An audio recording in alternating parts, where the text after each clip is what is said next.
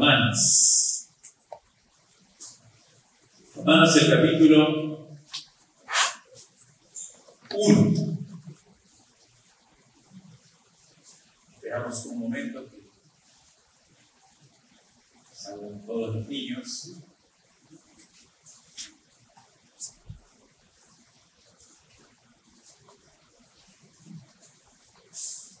John Harper fue pastor de la iglesia bautista de Paisley Road en Escocia.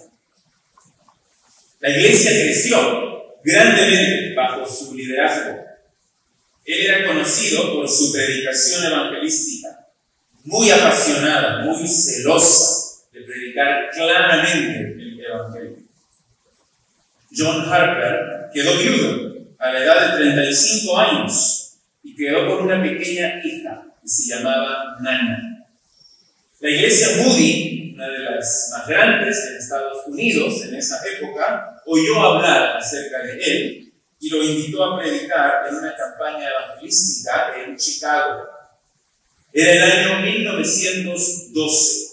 La única forma de transporte desde Escocia hasta Estados Unidos era cruzando todo el océano Atlántico en barco. Él estaba entusiasmado con lo que Dios podía hacer por medio de la predicación evangelística en Chicago y cómo podía él glorificarse. La iglesia pagó su pasaje, el de su hija Nana también, de seis años de edad. Lo que pasó después que él embarcó, solamente lo sabemos por el testimonio de su hija Nana, que murió a los 80 años de edad en 1986. Y también por algunos testigos que contaron los últimos minutos de su vida. A la medianoche del 14 de abril de 1912, él despertó a su hija, desesperadamente diciéndole que tenían que ir a cubierta porque el barco había chocado con un iceberg. Le dijo que no se preocupara porque otro transatlántico lo rescataría pronto. De todas maneras, por precaución, ella puso a su pequeña en uno de los botes salvavidas y él se quedó en el barco esperando que llegue el otro transatlántico de rescate. Como todos sabemos, ese barco en el cual ellos estaban era el Titanic. Y el rescate llegó pero llegó demasiado tarde. Días después se conoció el testimonio extraordinario de varios hombres que afirmaban que en los últimos minutos de su vida, mientras trataban de mantenerse a flote en las aguas heladas del Océano Atlántico, John Harper nadaba acercándose a cada hombre uno por uno y solamente les decía estas palabras. ¿Es usted salvo? Crea en el Señor Jesucristo y será salvo. Y continuaba hacia otro hombre más. ¿Es usted salvo? Crea en el Señor Jesucristo y será salvo. Muy pronto se hundió, rendido por el cansancio, y él fue contado como una víctima más en esta fatídica noche. Ahora, esta es una historia real, verídica, que nos confronta en nuestro evangelismo.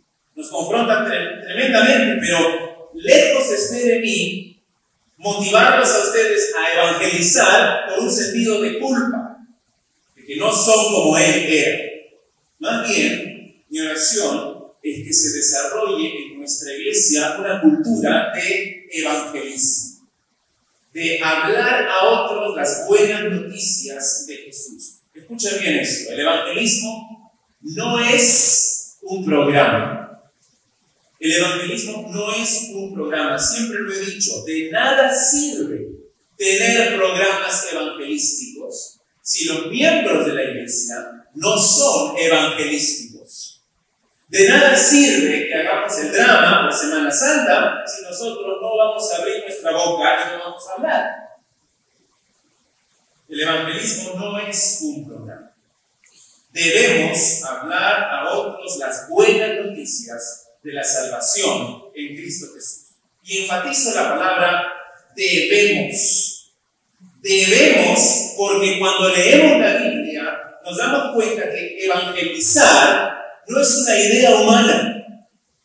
Evangelizar no es una estrategia para llenar la iglesia o, un método para manipular las conciencias de las personas, sino que principalmente el evangelismo es un mandato de Dios, basado en la obra de su Hijo Jesucristo. En otras palabras, como Él murió por nuestros pecados y resucitó al tercer día, Él nos ordena que vayamos por todo el mundo a hacer discípulos y predicar el Evangelio a toda criatura.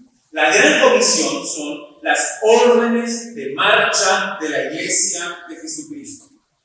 Y en cada hijo verdadero de Dios debe surgir un deseo de ser obediente al mandato de Dios, evangelizando a otras personas. Estamos estudiando la carta a los romanos y nos encontramos todavía en la introducción. La próxima semana vamos a empezar ya con el cuerpo de la carta. Pero después de un saludo en los primeros siete versículos, un saludo largo, un saludo cargado de teología, de doctrina, Pablo da gracias a Dios por los romanos. Y luego ora por ellos y le pide a Dios que por favor, en su soberanía, le conceda visitarlos porque quiere verlos, anhela estar cara a cara con ellos. ¿Por qué?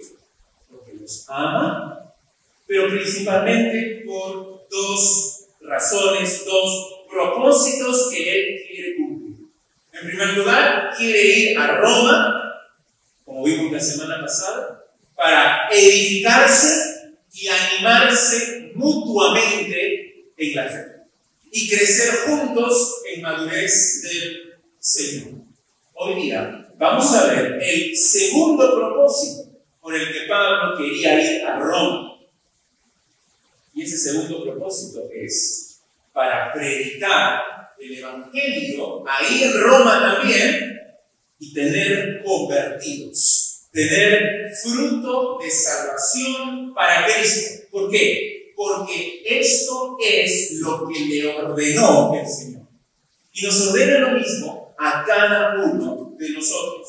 Hermanos, que cada miembro de nuestra iglesia comparta verbalmente con nuestras palabras, con nuestra voz, que abramos nuestra boca y compartamos el Evangelio de Jesucristo con los que están a nuestro alrededor. ¿Por qué? Porque ese es el mandato del Señor. Vamos a leer estos versículos. Nuevamente leamos desde el versículo 8 hasta el versículo 15. Pero hoy nos concentraremos solamente en los versículos del 13 al 15, porque los otros ya los vimos la semana pasada. Romanos 1, del 8 al 15.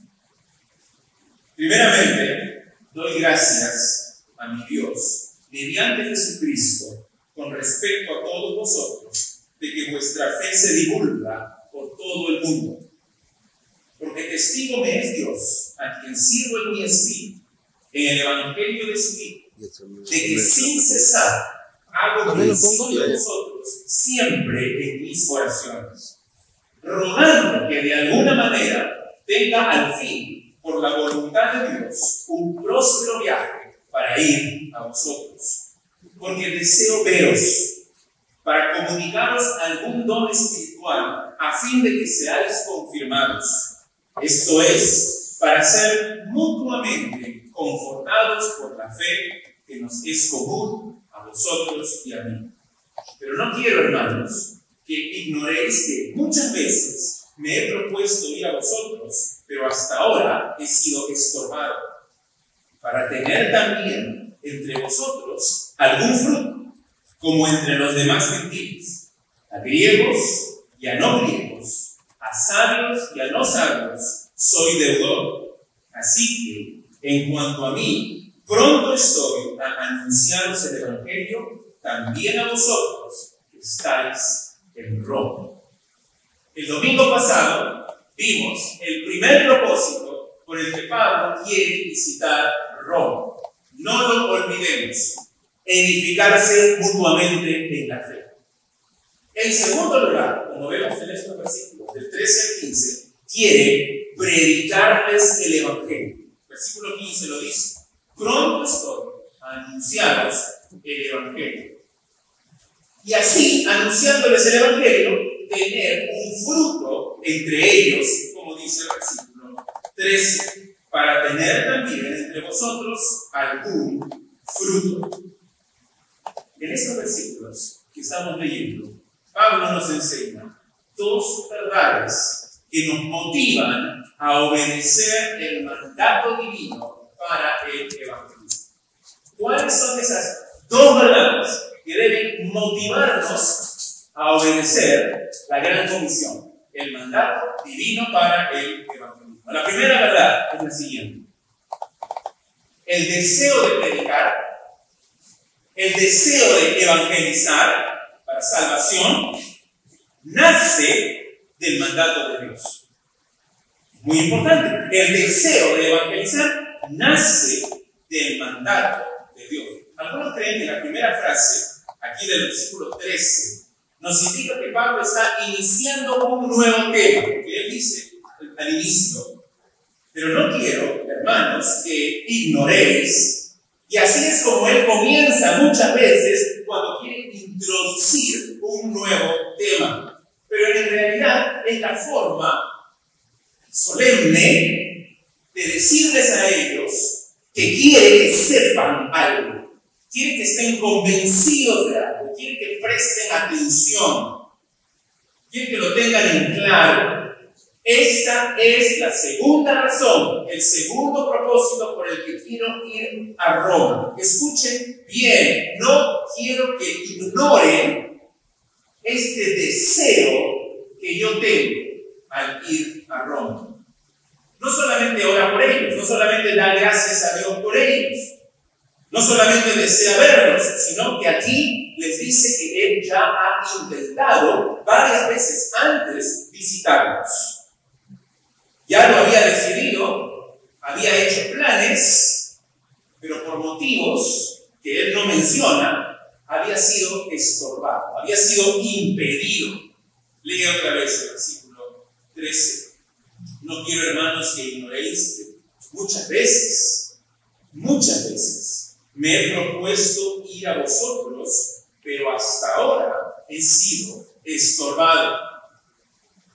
Muy probablemente aunque aquí no lo dice, se refiere a su labor incansable, evangelizando, trabajando para el Señor en tantos lugares. Había estado en Asia, en Siria, en Europa, predicando el Evangelio, fundando iglesias, discipulando, escribiendo cartas, siendo perseguido. La obra del ministerio le había impedido, le había impedido visitar Roma.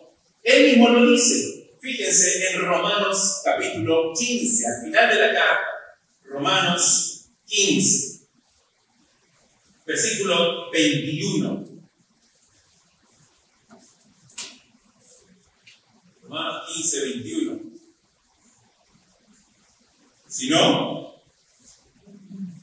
como está escrito, Aquellos a quienes nunca les fue anunciado acerca de Él, verán. Y los que nunca han oído de Él, entenderán. Porque esa era su ambición, predicar a Cristo donde nunca se había predicado a Cristo. Así está escrito. Y mira el versículo 22. Por esta causa me he visto impedido muchas veces de ir a vosotros. Es la misma frase que dice en Romanos 1. He querido muchas veces, he hecho planes, pero la intensa labor de evangelización en tantos lugares, por esta causa, me he visto impedido de ir y visitarles. Pero el deseo de visitarles está intacto Él quiere verlos, porque quiere tener entre ellos también algún fruto, como así había tenido entre los demás gentiles. La pregunta es, ¿a qué tipo de fruto se refiere Pablo? Regresan a Romanos 1, versículo 13. He sido estorbado, pero quiero ir a ustedes para tener también entre vosotros algún fruto, como entre los demás gentiles. ¿De qué fruto está hablando? ¿A qué tipo de fruto se refiere Pablo? Algunos dicen que sigue hablando del mismo tema, está refiriendo a edificar a sus hermanos en la fe, y eso es fruto espiritual. Pero aquí Pablo está utilizando una imagen de la agricultura que se refiere a la cosecha de su predicación. Se refiere al producto, al resultado de su evangelización. Esa misma imagen, por ejemplo, la toma en Primera de Corintios. Observa en Primera de Corintios, el capítulo 3, el versículo 6. Primera de Corintios 3, 6. Aquí está contando cómo fue la fundación de la iglesia en Corinto utilizando imágenes de la agricultura. Dice, yo planté, Apolo regó, pero el crecimiento lo ha dado Dios. Así que ni el que planta es algo, ni el que riega, sino Dios que da el crecimiento. Y el que planta y el que riega son una misma cosa, aunque cada uno recibirá su recompensa conforme a su labor. Porque nosotros somos colaboradores de Dios y vosotros sois labranza de Dios, es decir, el campo de cultivo de Dios. Y cada creyente es fruto de esta siembra que ha hecho Pablo predicando la palabra de Dios. Así que cuando él dice que quiere también tener fruto en Roma, lo que está diciendo es que él quiere que haya más convertidos en Roma. Esa era parte esencial de su comisión apostólica. Dios lo llamó y le dio ese propósito, esa misión en su vida. Predicar el Evangelio en todas las naciones. Ya lo vimos en Romanos 1. Miren Romanos 1 otra vez, el versículo 5. ¿Por quién? Por Jesucristo recibimos la gracia y el apostolado para la obediencia a la fe en todas las naciones por amor de su nombre. Esto significa Dios me encomendó a predicar el Evangelio para hacer discípulos obedientes de Cristo en todas las naciones para su gloria. También observa en Efesios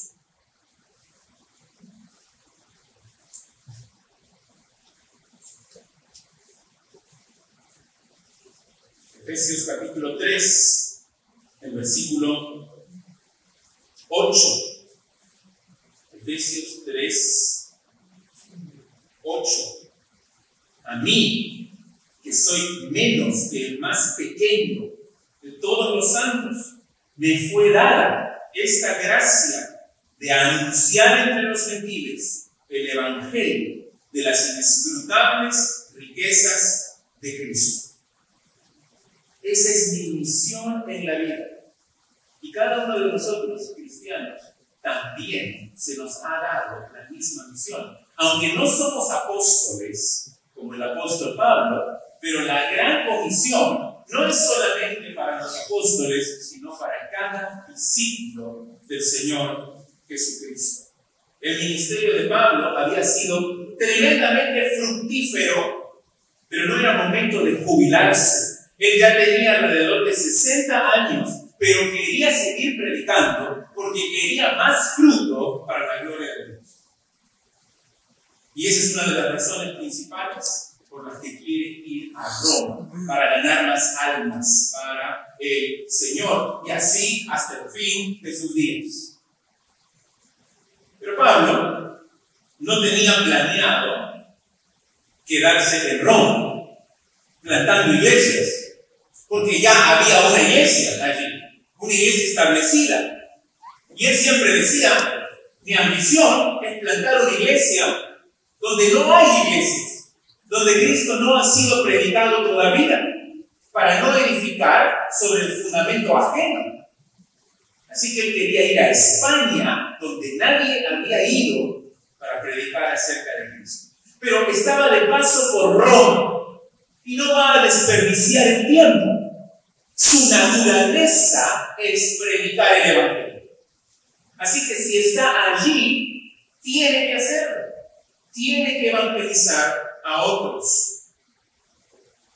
Quiere hacerlo. Quiere tener fruto. Quiere ganar más convertidos. Está preparado. Está listo para compartir su fe. Y observa que el apóstol Pedro también nos ordena cada uno de nosotros, de la misma forma, estar preparados para compartir nuestra fe. Primera de Pedro, capítulo 3. Primera de Pedro, 3, 15. Primera de Pedro 3, 15. Santificar a Dios el Señor en vuestros corazones y estar siempre preparados para presentar defensa con mansedumbre y reverencia ante todo el que os demande razón de la esperanza que hay en vosotros. ¿Estás preparado cuando alguien te pregunte y te diga por qué eres diferente? ¿De dónde viene ese gozo? ¿De dónde viene esa esperanza en medio de las pruebas? ¿Estás listo? ¿Están siempre preparados para presentar defensa ante todo aquel que os pregunte de la esperanza hay en ustedes, dice Pedro. Pero no solamente tenemos que esperar que alguien nos pregunte, sino que tenemos que tomar la iniciativa y buscar las oportunidades para hablar del Señor y de su Evangelio a otras personas. ¿Por qué Pablo tiene este deseo tan profundo de predicar el Evangelio a donde quiera que él iba? ¿De dónde nace ese deseo? Y ese es el punto que estamos viendo en estos versículos. El versículo 14 es clave para entender su argumento. Él tiene ese deseo, pero ese deseo nace del mandato del Señor Jesucristo. Observa otra vez, Romanos 1, el versículo 14. A griegos y a no griegos, a sabios y a no sabios, soy deudor. Soy deudor. Él predica el Evangelio no para ser admirado por los demás, no porque ese es el trabajo con el cual sustenta su vida, sino porque esa es su pasión, ese es su deseo más profundo, ese es su anhelo, pero ese anhelo se basa en el mandato que Dios mismo le ha dado a Pablo. Aquí en el versículo 14 dice que él es deudor, deudor de todos. ¿Cuál es la deuda que él tiene con todos los seres humanos? Precisamente el Evangelio de Jesucristo. Dios lo llamó a Pablo en el camino a Damasco a ser apóstol y lo envió a las naciones, lo encomendó a predicar el Evangelio, esa es una tarea suprema que le dio por su pura gracia. Y ese llamado de Dios, ese mandato, esa orden de Dios, es lo que a él le impulsaba a predicar. Por ejemplo, en 1 Corintios 9, 16, él dice, me es impuesta necesidad. Y de mí si no predico el Evangelio. Me es impuesta necesidad. Hay de mí si no predico el Evangelio. Para Pablo, predicar el Evangelio no es una opción. Es una necesidad, es una carga impuesta por el mismo Señor Jesucristo. Es una obligación que lo consume. Pero eso no significa que no quiere hacerlo. A veces pensamos que como es una orden, como es un mandato, es lo opuesto al deseo, al anhelo. Pero ambos elementos se juntan en Pablo. Sí, Dios le ordenó, él tiene un sentido de obligación, de carga, de necesidad, pero al mismo tiempo quiere hacerlo. Es su anhelo, su deseo más profundo, que más gente sea discípula de Cristo. Ahora, ¿qué viene primero? ¿El deseo o el mandato? El mandato. El deseo de predicar nace del mandato que Dios le dio. Soy deudor. Les debo el Evangelio. Pablo no es deudor porque les haya pedido algo a los romanos que ahora les tiene que devolver, que les debe. No les ha pedido dinero prestado y ahora les debe algo, sino más bien Dios le ha dado a él un encargo para entregárselo a los romanos. Y él se los debe. Tiene que. Debe ser bien. No le puede fallar a Dios. No le puede fallar a los romanos. ¿Cuál es ese encargo precioso? Ese tesoro invaluable que Dios le ha dado a Pablo y que les tiene que dar a los romanos. Es el Evangelio las buenas noticias de Jesucristo son para compartirlas, son para darlas, no son para esconderlas. Es una deuda que Pablo tiene con todos, específicamente con todos los gentiles. Dice aquí a griegos y a no griegos soy deudor. Pero cuando él menciona a los que no son griegos, no se refiere a los judíos. A veces pensamos que aquí él dice a griegos y a judíos, o sea, a todo el mundo, soy deudor. Pero él, en el original, no está mencionando a los judíos.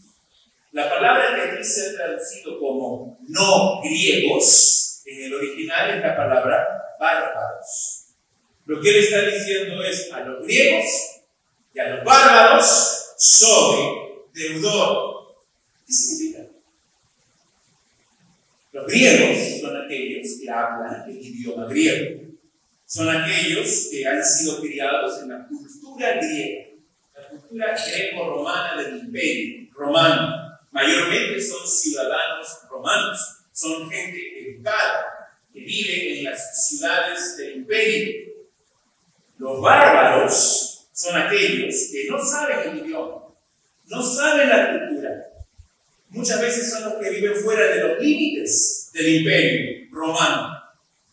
Y luego dice también, soy deudor a los sabios y a los no sabios. Es decir, a los que son educados y cultos, pero también a los que no tienen ninguna educación.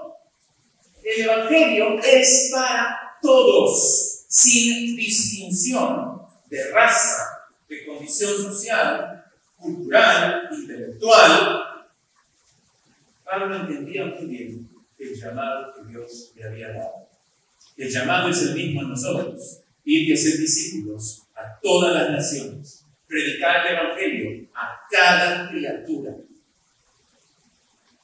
En segundo lugar, la segunda verdad importante de estos versículos está en el versículo 15. El mandato de predicar el Evangelio debe ser obedecido. La primera verdad, el deseo nace del mandato. La segunda verdad, el mandato debe ser obedecido. Ninguno de nosotros tiene el celo evangelístico del apóstol Pablo ni tampoco el ser evangelístico de John Harper, del que les conté al inicio que murió ahogado en el Titanic. Pero igual que ellos, todos nosotros sí tenemos el mismo mandato. Aunque no todos tengamos el mismo celo y el mismo deseo, pero todos tenemos el mismo mandato, ser testigos del Señor Jesucristo, predicando su Evangelio en todas las naciones. Mira cómo lo dice Pablo en el versículo 15, Romanos 1.15. Así que como soy deudor de todos, así que, en cuanto a mí, pronto estoy a anunciar este evangelio también a vosotros, que estáis en Roma. Está listo, está dispuesto. Utiliza la palabra pronto, estoy pronto a hacerlo. ¿Cuántos de nosotros podemos decir, junto con Pablo, estas mismas palabras? ¿Cuántos podríamos decir estas mismas palabras? En cuanto a mí, pronto estoy anunciar el Evangelio. Debo confesarles que yo, viendo esta área de mi vida, necesito ser más activo y proactivo en mi evangelismo. Y oro que Dios ponga delante de mí oportunidades pero yo mismo debo buscarlas y debo propiciarlas. Por mi labor como pastor, trato generalmente con creyentes. Y a veces olvido lo que Pablo tuvo que recordarle a su hijo Timoteo. Le dijo, predica la palabra de Dios a tiempo y fuera de tiempo, pero después le dice, haz obra de evangelista haz obra de evangelista. Era necesario que Pablo le recuerde, porque Timoteo no tenía el mismo celo de Pablo.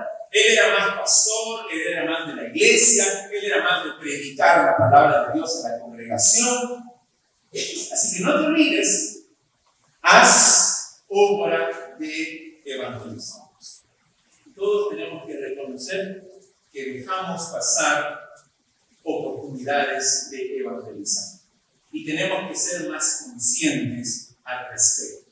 Un consejo que me dio mi pastor hace muchos años cuando yo era joven y empezaba en el ministerio es siempre muéstrate abierto ante las personas para predicarles el Evangelio. Siempre muéstrate abierto a las personas para predicarles el Evangelio.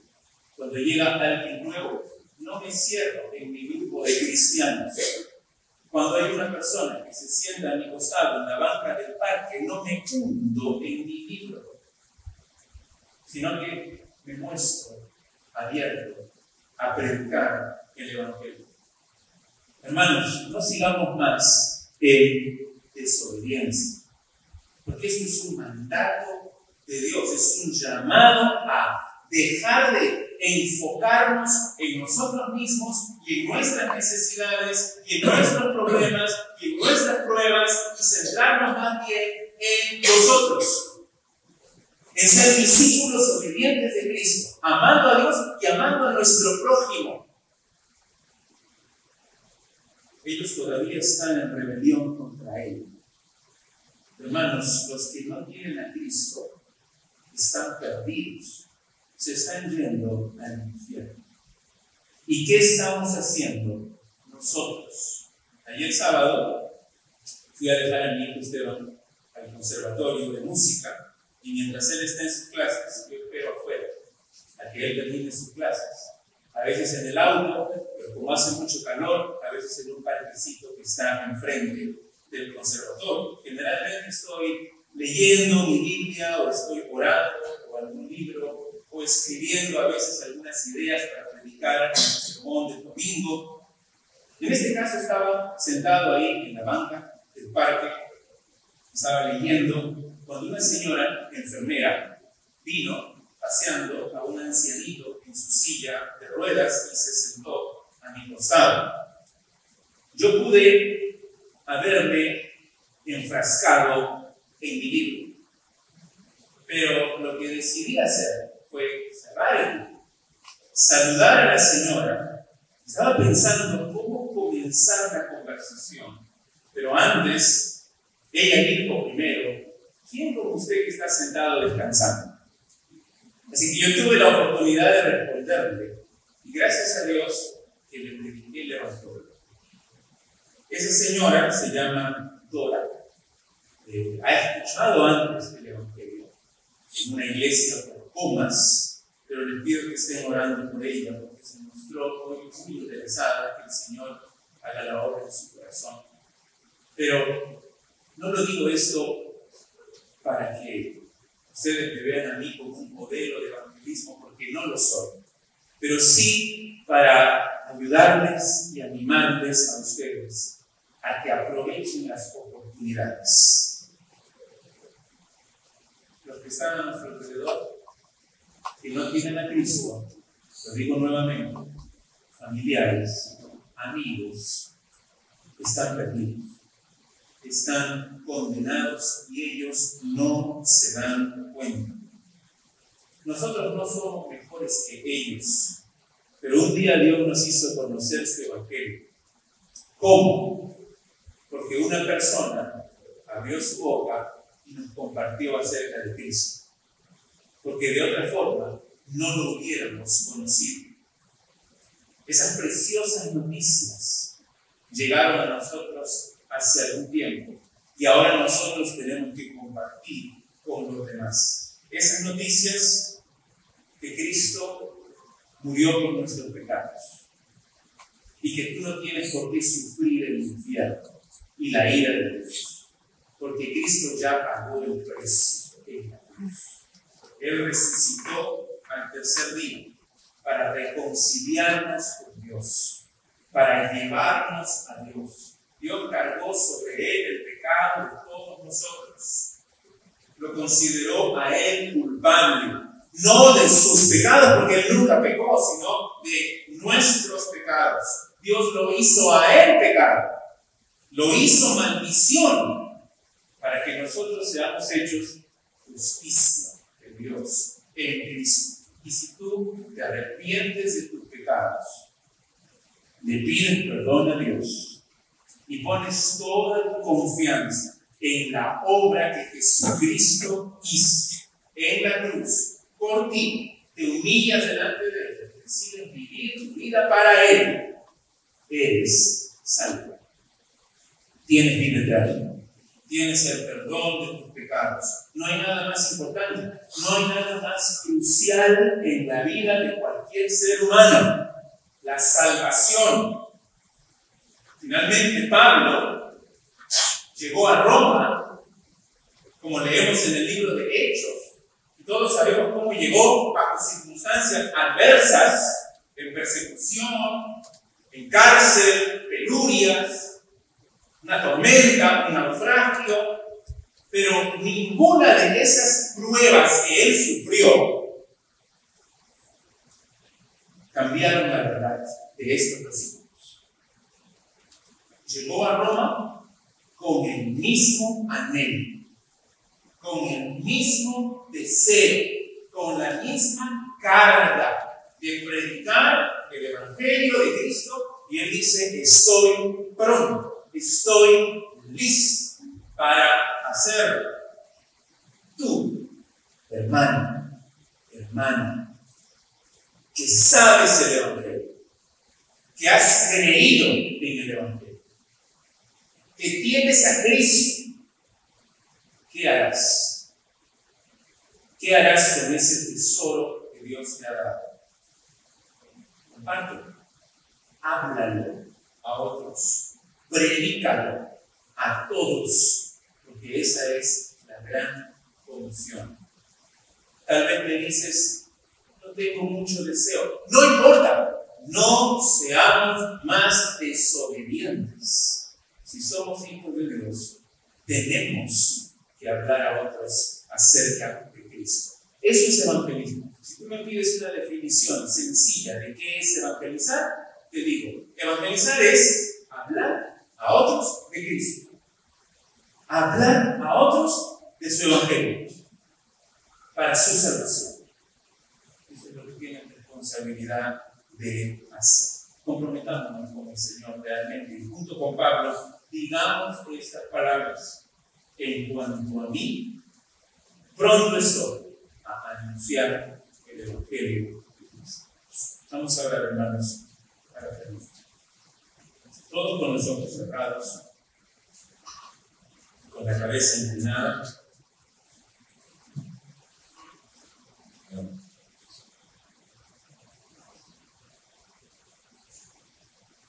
Espero que este mensaje Pablo haya tocado las fibras de tu corazón que el Espíritu Santo esté obrando, haciéndote pensar qué es lo que estás haciendo con tus vecinos, con tus amigos, con tus familiares que no conocen a Cristo. ¿Alguna vez les has hablado del Señor claramente? ¿Alguna vez has compartido el Evangelio con ellos? ¿Qué estás esperando? Puede ser demasiado tarde. No hay esperanza luego de esta vida. El momento de creer en Cristo es ahora. El momento de ser salvo es ahora, abrazando el Evangelio, entregándose a Cristo como Señor y Salvador. Miramos, como los discípulos en el libro de Hechos pidieron, miramos al Señor de nuevo, de nuevo para hablar de Cristo. Padre Santo, gracias te damos por tu palabra. Gracias, Señor, porque tú eres bueno. Nos has salvado. En Cristo Jesús. Él murió por nosotros, por nuestros pecados. Resucitó para darnos vida eterna.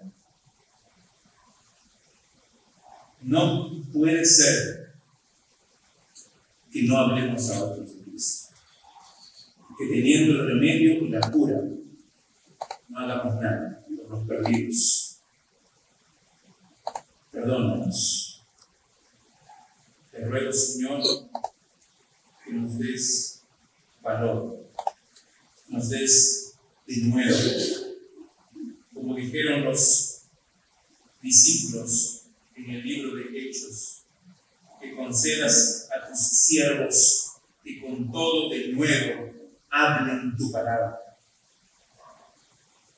con cada persona que conocemos. Que alcancemos la capilla para Cristo. No solo con obras, sino principalmente con nuestras palabras. Gracias, Padre. Nos encomendamos en tus manos. En el nombre del Señor Jesús. Amén.